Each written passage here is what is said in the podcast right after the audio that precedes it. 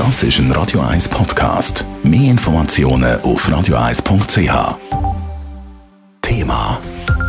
In der Schweiz geht es nur harzig voran beim behindertengerechten Ausbau der Bahnhöfe. Bis Ende übernächstes Jahr, also Ende 2023, müssen eigentlich landesweit alle Bahnhöfe und Haltestellen als Behindertengleichstellungsgesetz angepasst werden. Heute zeigen sich aber, ein Haufen Bahnhöfe werden diese Frist nicht einhalten können. Clara Pecorino berichtet. Das Bundesamt für Verkehr, kurz BAV, hat den neuesten Standbericht zu der Behindertengerechtigkeit veröffentlicht. Der zeigt, Ende 2020 ist von knapp die Hälfte der Stationen, also Bahnhöfe und Haltestellen, behindertengerecht umgebaut worden. Konkret 908 von total 1800 Bahnhöfen und Haltestellen. Gegenüber dem Vorjahr sind das noch 35 umgebaute Stationen mehr. An vielen Orten verzögern sich die Anpassungen und zwar über die gesetzliche Frist Ende 2023 raus.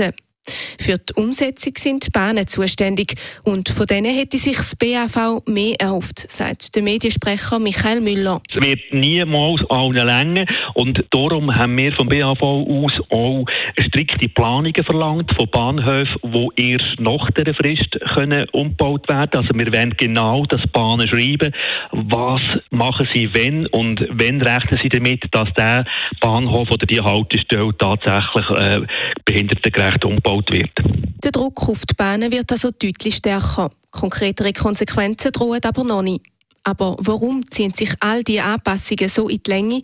Das habe verschiedene Gründe, erklärt Sabine Baumgartner, Mediensprecherin von der SBB, die für die meisten Anpassungen zuständig ist. Das ist, weil die Umsetzung des Behindertengleichstellungsgesetzes eine relativ lange Anlaufzeit benötigt. Am Anfang hat es viel Abstimmungsbedarf gegeben bezüglich Finanzierung, Ressourcen, weil die Vorgaben, die strikt ausgelegt wurden, haben sich auch die Anforderungen in den letzten Jahren erhöht und als Folge haben wir dann müssen mehr Bahnhöfe als ursprünglich geplant umbauen. Und nicht zuletzt es auch schwierig, Zeitfenster für die Umbauten zu finden. Wo immer möglich versucht die SBB nämlich die Anpassungen in andere Bauprojekte zu integrieren.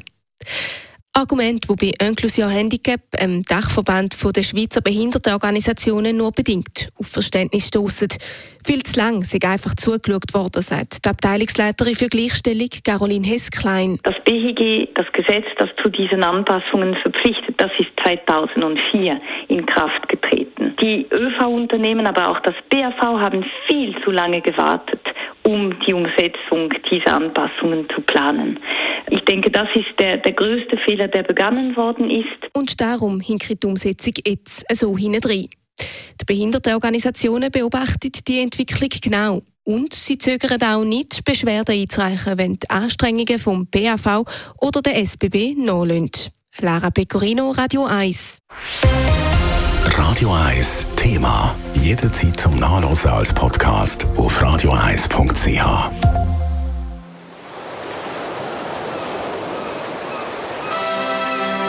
Radio 1 ist Ihre Newsender. Wenn Sie wichtige Informationen oder Hinweise haben, rufen Sie uns an auf 044 208 1111 oder schreiben Sie uns auf redaktion.radio1.ch.